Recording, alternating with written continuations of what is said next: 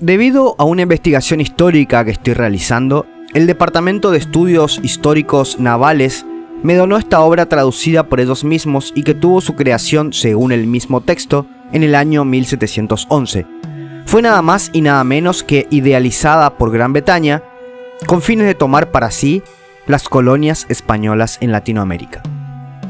La historia protocolar argentina casi no la menciona. Los autores defensores de la historia oficial no le dedican ni siquiera más de una oración en sus obras, por el miedo que causa derribar toda esa historia patriótica y llena de ídolos falsos que nos hacen estudiar desde niños.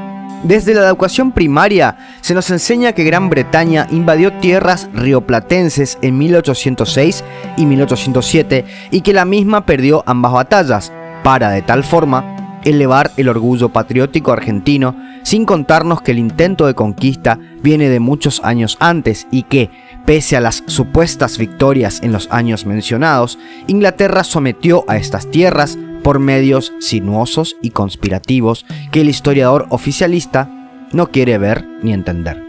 Una propuesta para humillar a España es el plan estratégico creado por los invasores para someter Buenos Aires y desde ahí todo Latinoamérica.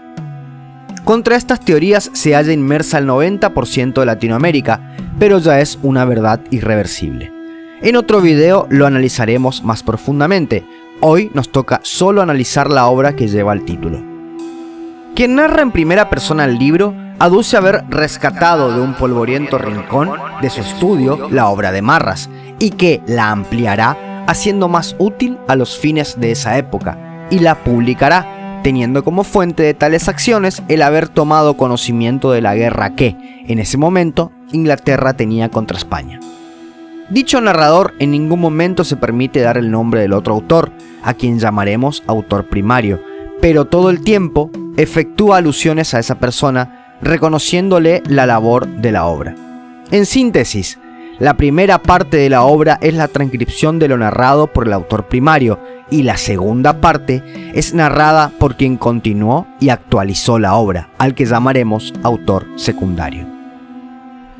El autor primario de movida propone al gobierno enviar a principios de octubre de 1711 buques de guerra con 2.500 hombres para atacar Buenos Aires, a la cual denomina ciudad feliz y rica, y que ninguna nación como esa podrá aumentar el comercio y la riqueza de Gran Bretaña, debido a la riqueza de su clima y de su suelo, como así también de la facilidad del tránsito de las mercaderías entre Buenos Aires y Perú que puede ser cruzado en 60 días sin ser molestados por los nativos debido a la excesiva cantidad de caballos y mulas de transporte existentes en estas tierras. Menciona que el lugar sería fácil de conquistar debido a la poca defensa que establecerían sus ocupantes. Es lógico suponer que estas descripciones hayan influido en las invasiones efectuadas en 1806 y 1807, ¿Sería ese el motivo del por qué se han confiado tanto en su empresa enviando tan pocos hombres? Habla asimismo de las riquezas de la yerba mate y del mate en sí mismo, al cual menciona como licor hecho con la infusión de esa hierba en agua caliente, endulzada con azúcar, como un remedio que revitaliza y da fuerzas a los negros e indios trabajadores de las minas de plata.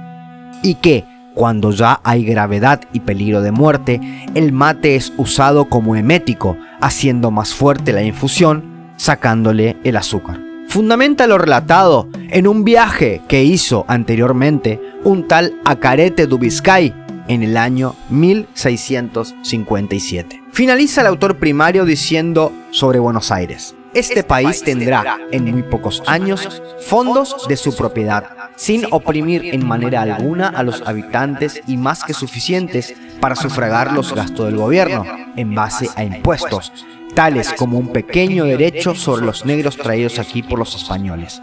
Lo mismo sobre la exportación de cueros y uno muy considerable sobre la hierba del Paraguay lo que hará que sea una de las colonias menos cargadas de impuestos y, a pesar de ello, una de las más importantes que Gran Bretaña haya tenido. El autor secundario no hace más que explayarse poéticamente sobre los justificativos de la guerra de Gran Bretaña contra España. El libro es muy pequeño, pero la idea es gigante.